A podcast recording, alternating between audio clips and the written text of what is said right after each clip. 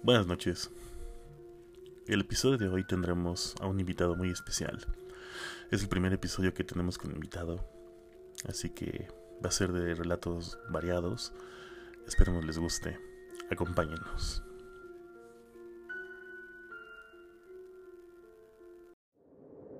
El culto al relato.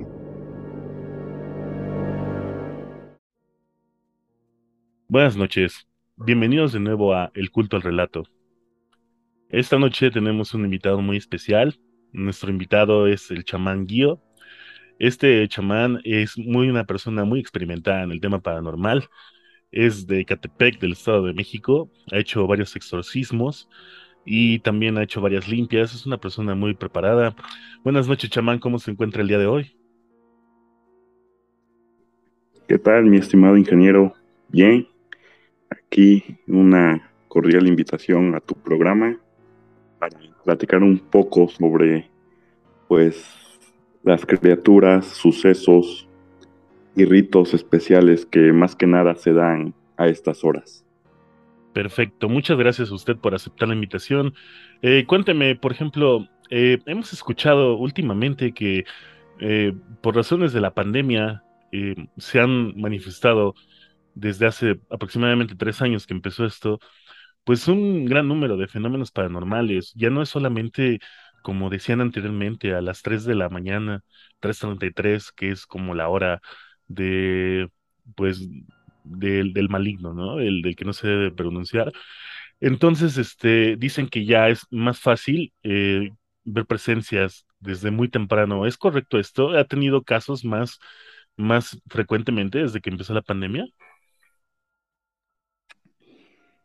Fíjate, estimado, que sí, sí se ha notado bastante actividad paranormal, pero esto se debe a que nos hemos empezado a quitar el tabú, el tabú de ver lo paranormal como algo normal, algo de la vida cotidiana que pues lamentablemente muchas personas lo ven como cosas del diablo, cosas de, de demonios y eso, pero no significa solamente eso, sino también que pues almas en pena que han dejado pues asuntos pendientes aquí en la vida terra, como luego llamamos, ¿para qué? Para que los aproximados o los sucesos que tienen pendientes pues puedan ellos culminar en el llamado limbo, como lo tenemos a veces dicho. Perfecto. Bueno, es que sí, efectivamente, se ha perdido mucho este tabú y sin embargo, bueno, yo tan solo el día de ayer estaba escuchando que muchas presencias eh, en ocasiones no saben que se encuentran, ya no se encuentran en este plano. Entonces, este, es difícil luego que tú estás en un lugar, incluso en tu propia casa, ¿no? Me parece. Entonces, este, y de repente ves una presencia y esta, esta no sabe, no sabe que ya no está en este plano. O una presencia de la carretera, por ejemplo. Eh, sin ir muy lejos, aquí en el estado de Tlaxcala, eh, que hay varios choques, o, o en Puebla, eh, hay presencias en, en las carreteras de, de accidentes que pasan frecuentemente y ellos no tienen conciencia, bueno, bueno, corríjame si me equivoco, de que, pues obviamente de que ya no están en este plano. Pero dicen que también es malo eh, llevarlos a la luz, ¿no? O sea, dicen que también es malo guiarlos porque te puedes quedar con ellos, entonces no, nunca se van a separar de ti, es como, dice literalmente por ahí, cargar con el muerto todo el tiempo, ¿no? Sí, es correcto. Hay veces en las que el accidente, como bien dice, ocurre tan apresuradamente que uno no se da cuenta, agarra, piensa que seguimos sobre el mismo plano, sobre la misma vida, y, y ¿qué pasa? Vuelves en un ciclo, en un ciclo, en un ciclo en el cual no puedes dejar ese plano y a lo mejor ciertas personas con, con dones, porque eso es cierto, debes de tener un don a veces o desarrollarlo ujú, para que, para que te puedan observar, te puedan sentir, te puedan escuchar, palmar y, ujú, y con eso puedas tú llegar a a lo mejor a esa luz, como bien lo mencionas. Eh, todo es profundizar, es desarrollarlo, es creerlo también. Eh, no porque te digan, sabes que los fantasmas no existen, los espíritus, los demonios no existen, claro que existen, eh, no solamente en lo que son religiones eh, cristianas, budista y todo eso nos dicen, ellos nos dicen claramente y no creo que hayan pasado miles de años recorriendo eh, pues lo que ahorita son los países, diferentes culturas para decir que existen demonios y que existe el bien y el mal. Sí, sí, es correcto. Y, como usted lo menciona, justamente pues este, se tiene esa creencia, ¿no? De que, por ejemplo, aunque mucha gente no tenga la luz para verlo, eh, es como, es como algo de los dos sentidos, ¿no? Yo te veo, tú me ves. Y por eso mucha gente no puede tener la percepción de que tiene una presencia al lado, de que tiene algún fantasma o algo que los está observando, porque exactamente, como usted lo dice, se tiene que tener una luz específica o tienes que nacer con ese don. Incluso hay gente que dice, sabes que esto no me gusta, no lo quiero desarrollar, porque creo que lo puedes hasta desarrollar, ¿no? Puedes eh, tener como que todavía más experiencia y ya para poder hablar con ellos y demás. Y si no lo quiere desarrollar, pues está bien, digo, eh, queda en el libre albedrío que tenemos todos en esta vida, ¿no?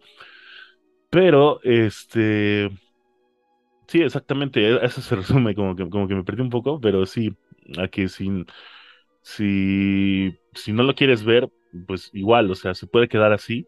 Incluso es, es lo que decían, puede haber también mucha gente que se dedica a la investigación paranormal y puede tener años y años y horas de grabación y no pueden detectar nada y sin embargo una persona que sí tiene la luz o que sí tiene el poder para poder eh, eh, eh, ver estas presencias, pues con facilidad, cualquier día de su vida los pueden ver, es, es como una habilidad con la que ya nacen, ¿no? Sí, sin duda alguna es algo que prácticamente se da, se da a través de que tú lo quieras desarrollar, pero también existe la posibilidad de que la otra persona, la que pasó la mejor vida, quedando en ese limbo, te quiera hablar. Y a lo mejor uno es más susceptible que el otro, ejemplo, tú y yo podemos estar acá y yo puedo estar escuchando a lo mejor alguna voz, alguna presencia, sentirla, algo que, que me esté llamando a mí y tú, sin embargo, puedes seguir hablando, puedes seguir normal y no la puedes detectar. Entonces también ellos se quieren comunicar a veces con las personas que son un poquito más sensibles a, ese, a este nivel terrenal en el cual podemos estar debatiéndonos entre lo que es lo paranormal y lo normal para ti. Sí, exacto. Eh, por ejemplo, muchas veces, como usted lo menciona, eh, buscan a personas que los puedan ver para que incluso los, los, puedan guiar, que, bueno, repito, es algo malo, pero los puedan guiar de nuevo al, al camino correcto y decirles, ¿sabes qué? Tú ya no estás en este plano, tú ya tienes que descansar en paz y si quieres, eh, he escuchado de gente que hasta quedan de acuerdo con ellos de que les van a prender una veladora o les van a rezar alguna oración y demás para su descanso eterno y ya con esto como que la presencia o, o todo lo, lo que se llega a, manifestar en una casa llega a tranquilizarse porque pues este ya se le está dando un descanso al, al alma que está en pena, ¿no? Sí, claro. Digo, la, la mayor fuerza que pueda existir a veces es el, el guiarlos a la luz. ¿Y cómo se puede guiar a la luz? Una veladora, bien lo dices. Es un portal eh, que pueden ellos transmutar, que pueden ellos pasar de, de este plano al otro, que, a veces ellos pueden con esa ayuda culminar lo que en esta vida tuvieron pendiente. Eso es algo muy importante. creo que en muchas, muchas creencias, el, el que se vea la luz bien lo dice a veces, al final puente, esa luz nos, nos ayuda a nosotros hasta sentir como que placer, sentir tranquilidad de que podamos estar bien después de un túnel oscuro. Ahora, a pesar de que, bueno, como usted me comenta que practica en el Estado de México, usted es de un estado muy bonito, que es el estado de Oaxaca, eh, y ahí, eh, por lo que yo tengo entendido, tienen muchas tradiciones eh, sobre esto. tienen, por ejemplo, ahorita que ya se acerca el Día de Muertos, tienen unas, como que tienen muy arraigada esa tradición que a mí se me hace algo padrísimo. eh, y también, por ejemplo, ahí eh, se da mucho también lo de los chamanes, ¿no? Eh, ¿usted aprendió algo así o, cómo decidió dedicarse a esto de, hacer los exorcismos y demás? Es fácil y sencillo cuando tú te das cuenta que, que la muerte, que, que el siguiente paso de la vida, eh, en definitiva es la muerte. El aceptarlo, el convivir con ella día a día, creo que es algo que tú debes de entender en tu vida hoy, que no sabes si ahorita estás hablando, estamos platicando, te da un paro cardíaco y, y a qué pasas a un plano diferente de tu vida, que es la muerte. Creo que aceptando eso, creo que tú, yo y demás personas pueden agarrar y estar tranquilos con una vida.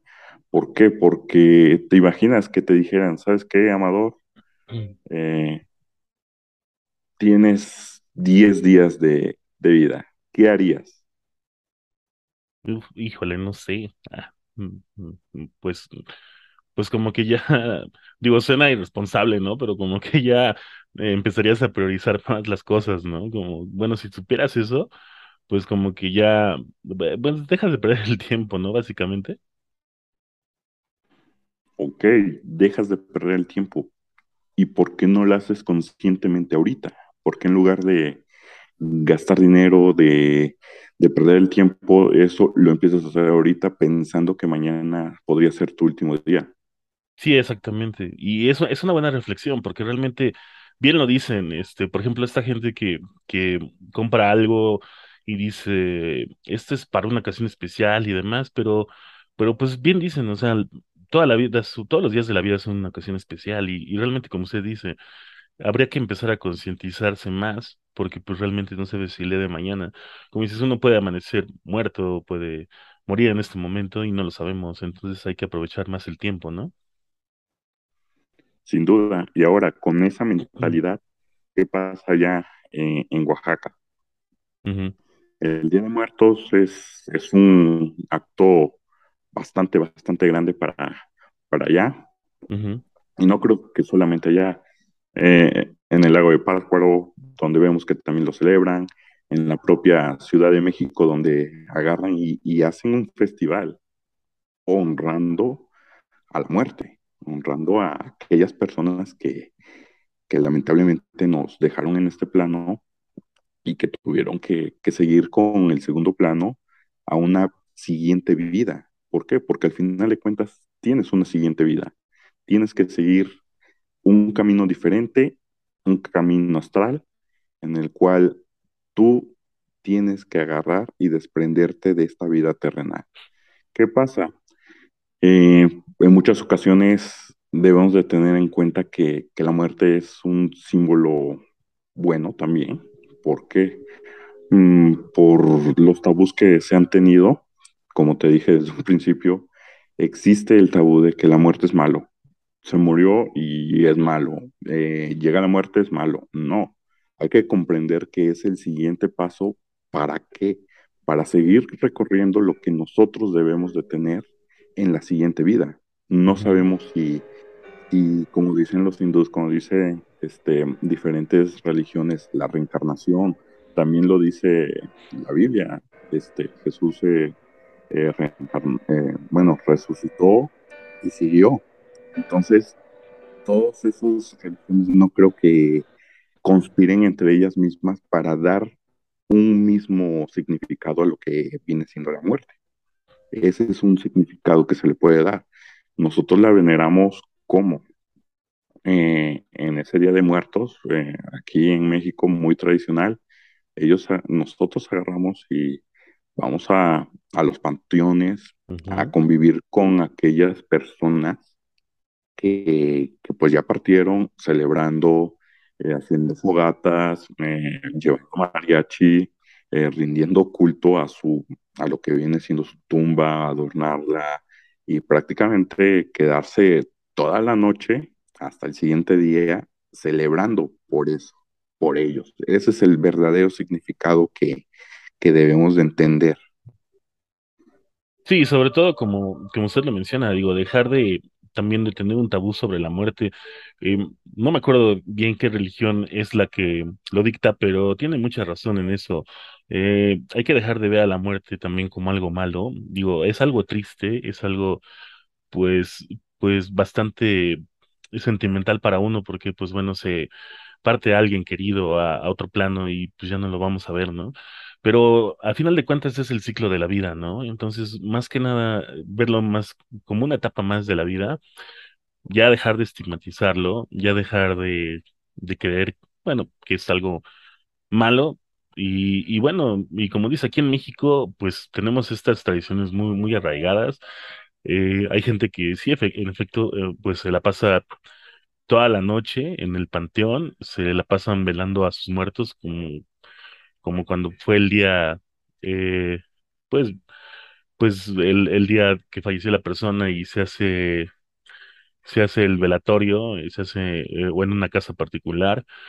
Y sobre todo también en México tenemos una, bueno, me parece que nació en México, eh, tenemos una devoción también a la muerte, digo, que- me parece que en México nació la devoción también a la Santa Muerte y también, digo, la, eh, pues mucha gente lo ve también como algo mal, que realmente no es algo mal, eh, y sobre todo hay que tomar esto también con mucho respeto eh, a la a la gente que tiene una devoción, eh, pues eh, respetarla como, como todas las demás religiones, y pero eh, me parece que en México nació esta devoción hacia la santa. Pero sí, eh, ¿en qué país, en qué otro país también podrían hacer una tradición así, ¿no? Sí, mira, eh, eh, sí, nosotros hemos podido subir a la muerte, a la Santa Muerte como una religión, como compartirla y, y decir, ¿sabes qué? Eh, ella es la que me sana, ella es la que me cuida, ella es la que, que me quiere, la que protege a mi familia y, y pueda haber el estigma que se ha desarrollado y, y no creo que solamente para esa religión, sino también para las diferentes religiones, ¿cuál es? Eh, que a veces desde pequeños, que a veces desde creencias pues un poquito más arraigadas a lo que viene siendo anteriormente a lo que es el cristianismo, lo que es la católica, pues, pues está mal.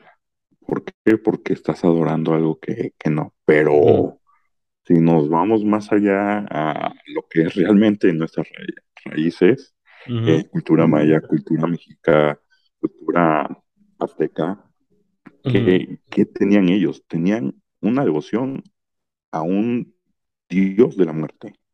Eso es algo que debemos de, de tener.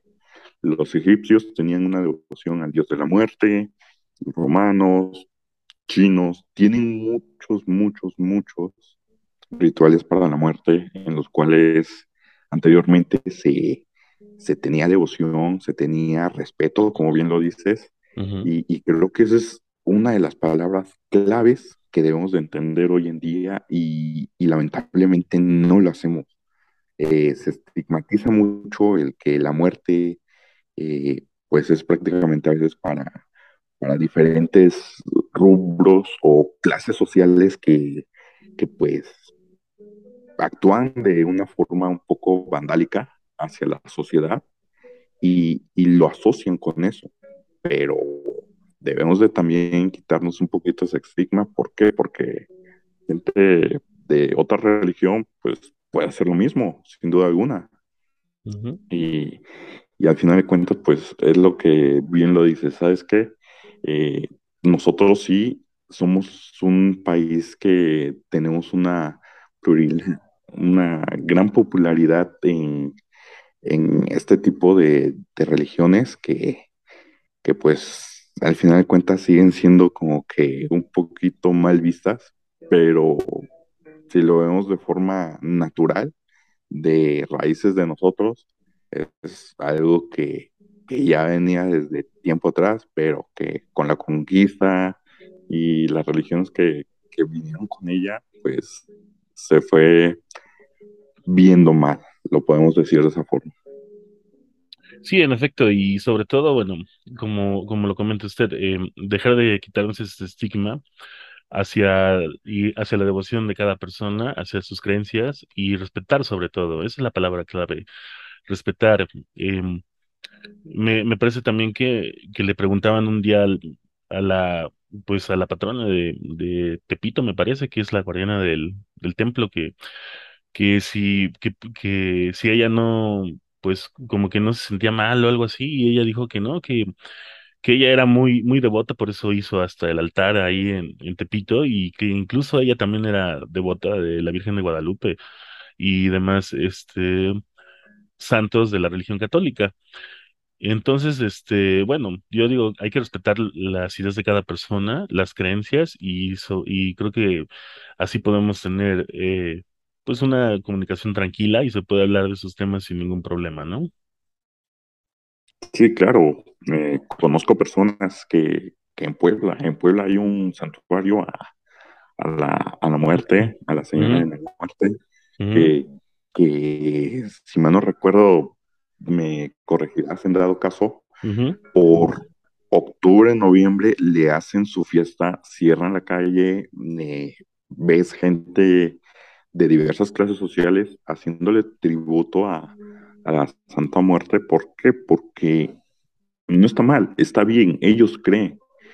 Eh, un ser todopoderoso, omnipotente, ¿qué es lo que le da vida al ser humano? La fe. La fe en lo que tú quieras desarrollar es perfecto.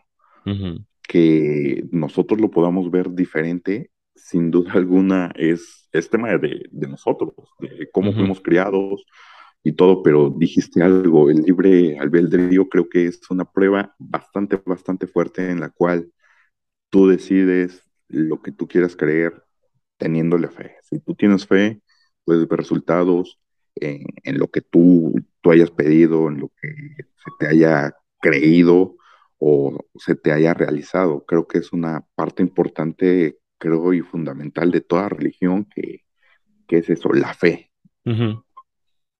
Sí, en efecto, la fe es lo más importante, como lo menciona usted, si lo pides con fe, eh, pues se te cumplirá. Digo, suena a Pues suena como a discurso de superación, pero es, es completamente cierto. Si usted hace las cosas con fe, eh, es muy probable que se le pueda cumplir algo, porque como lo dice el chamán, eh, es muy importante que, sobre todo, sepas pedir las cosas, sepas este, tener una buena atracción hacia lo que estás pidiendo y sobre todo tengas fe y tengas eh, un buen estado de ánimo para poder pedir la- lo que estás, eh, digamos, decretando y de esta manera pues eh, creo que las cosas se pueden cumplir de una forma más, más factible, ¿no?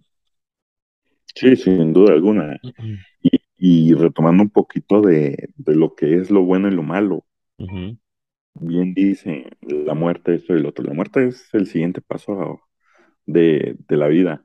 Pero así como existe el bien, existe el mal. Existen seres oscuros, seres oscuros que pueden tomar formas, pues, amigables, podríamos ujú, decirles así, en la cual te pueden atraer de, de una u otra forma a caer en ese, en ese esquema de, de, de, como bien lo dices, que te lleve el muerto y, y todo eso puede existir. Puede existir y existe. ¿Por qué? Eh, anteriormente eh, él- he visto videos, he visto eh, ciertas formas paranormales que de pequeño, no solo a mí, sino a un familiar mío, le tocó que ella, ella predecía, podía predecir que iba a suscitar algo malo, ujú, que en el horario habitual en el que suelen suceder ese tipo de de reconocimientos que son de las dos y media, tres, hasta cuatro, cuatro y media de, de la madrugada, que es una hora bastante, bastante santa para diversos rituales oscuros.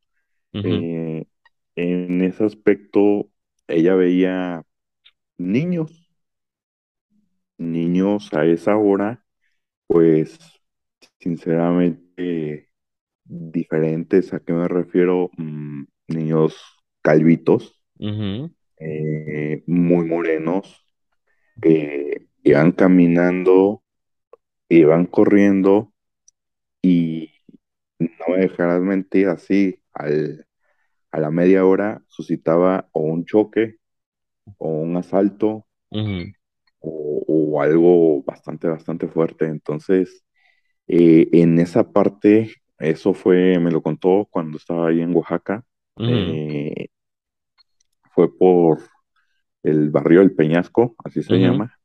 Eh, ahí pasaban ese tipo de cosas. Más adentro, cuando empezamos a, a escuchar más situaciones de esa forma, me encontré que, que había una iglesia exorcista. Entonces, en esa iglesia entras y se siente una tensión, pero inimaginable. O sea, tú entras, pones un pie y parece que estás entrando a otro plano, a otra dimensión. ¿Qué me refiero con esto? No sé si en algún momento te ha dado un catarro bastante fuerte en el cual sientas el cuerpo cortado. Sí. Ok, imagínate eso, pero que te están jalando de un lado al otro. O sea, como que sientes que un imán te jala de un lado al otro. Así se empezó a sentir. Entonces, eh, el padre, eh, esa iglesia es de, de ese aspecto, es para exorcizar. Eh, hice una oración de exorcismo. ¿Y qué pasa? Muchas personas empiezan a, a sacar como que diferente, un lenguaje pues muy, muy raro. Mm, como si empiezan a, a tartamudear, como si empezaran a alzar la voz. Y agarra, llega otra persona y, y se le acerca al padre, la empieza a bendecir y se empieza a poner muy mal. Eh, parece que le está dando una embolia, pero no, es un exorcismo que, que tiene la persona. De que de un pequeño demonio que se le puede, se le pudo haber metido, que, que con ese estilo de, de oraciones pueden salir. Eh, más adelante conocimos igual a, a una persona, pero ella se comunicaba con ángeles, así como existen las personas que pueden ver cosas, este, pues, diferentes o cosas de un sentido un poco más malicioso, también personas que pueden ver ángeles. Y, y los ángeles le atraían la luz y le ayudaban a que les diera ese don para agarrar y poder tener como que una nueva visión y ujú, guiar a estas personas. Entonces, si te das cuenta, hay diferentes tipos de, de personas que pueden desarro- desarrollar esos dones, Sí. tanto para bien como para mal. No, hombre, y bueno, como lo comenta usted, eh, por ejemplo, eh, ahorita también eh, me parece que, por ejemplo, es muy raro que un, un, un, bueno, un alma sea de una persona pequeña. Bueno, cre- creo que de ahí puede proceder a una posesión, ya que, como lo comentan, es muy raro que el alma de un, de un niño, de un pequeñito, esté penando, ya que, bueno, cuando ellos llegan a fallecer, lamentablemente, pues no tienen ningún pecado, ¿no? No tienen nada que se les pueda juzgar y van directamente, pues, a la paz, a la paz eterna, ¿no? Entonces, eh, me parece que de esta, estas formas son las que toman las, las formas de los niños son las que toman las malas presencias para poder poseer un cuerpo o simplemente para hacer algún mal en el domicilio o donde se encuentren. E incluso creo que también puede llegar a pasar que se murió, por ejemplo, tu tío o alguien que querías mucho y no precisamente él es el que se está apareciendo a los pocos días de haber fallecido, sino también puede ser un ente maligno que quiere, que está tomando su forma para poder atraparte y de este modo eh, poder poseer tu cuerpo, o poder simple, o simplemente poder empezar a hacer el mal dentro de, de donde estás tú habitando, ¿no? Sí, claro. Eh, eso no te exenta que, como te decía, puedas encontrar una persona amigable, una persona bastante atenta y no te percates de que pueda tener algo malo, pueda tener un demonio, pueda tener un ujú, espíritu, pueda tener algo, algo que está poseído y te pueda atacar, ujú, no directamente, pero sí espiritualmente, sí removiendo a, aquel, ujú, aquel indicio que tengas de bien y que no le agrade. Te pueden atacar de esa forma, salvo que sea un espectro bastante grande, bastante fuerte, podrían ya en cierto momento sí llegar a atacarte físicamente. Eh, te pueden aventar cosas, te puedan eh, pedir que te vayas, porque te pueden pedir que te vayas de esa forma, aventándote, escuchando ruidos, gritándote de diferentes formas que, que créeme que te podrías que, quedar pasmado diciendo de dónde viene esa fuerza. O Eh, incluso es, sí, perdón, perdón, este, es cuando incluso ah, despiertas incluso con moretones y arañosos y demás en tu cuerpo, ¿no? Es como una forma de violencia física hacia tu persona para que te vayas de ahí o simplemente con el afán de estarte molestando. sí, sin duda alguna. Y, y hay veces en las que pues aprendes a convivir con eso cuando ya te, te educas en ese estilo de, de, de paranormal, de cosas que, que no son de esta vida, que son de, de otro plano astral y, y que y ya lo empiezas a ver como normal. ujú. No, hombre, pues eso es un tema muy extenso. Eh, lamentablemente se nos está acabando el tiempo. Eh, chamán, muchísimas gracias por habernos acompañado la noche de hoy. Esperemos eh, poder contar con su, con su participación en algún otro episodio. De verdad, muchísimas gracias. ¿tiene algo más que decir?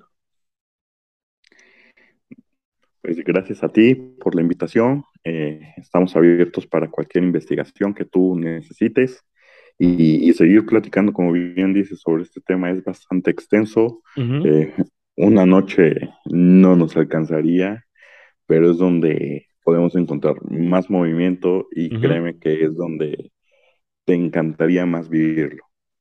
Me parece muy bien. Esperemos eh, poder hacer otra colaboración pronto. Y pues muchísimas gracias, chamán. Eh, que tenga una excelente noche. Gracias a ti.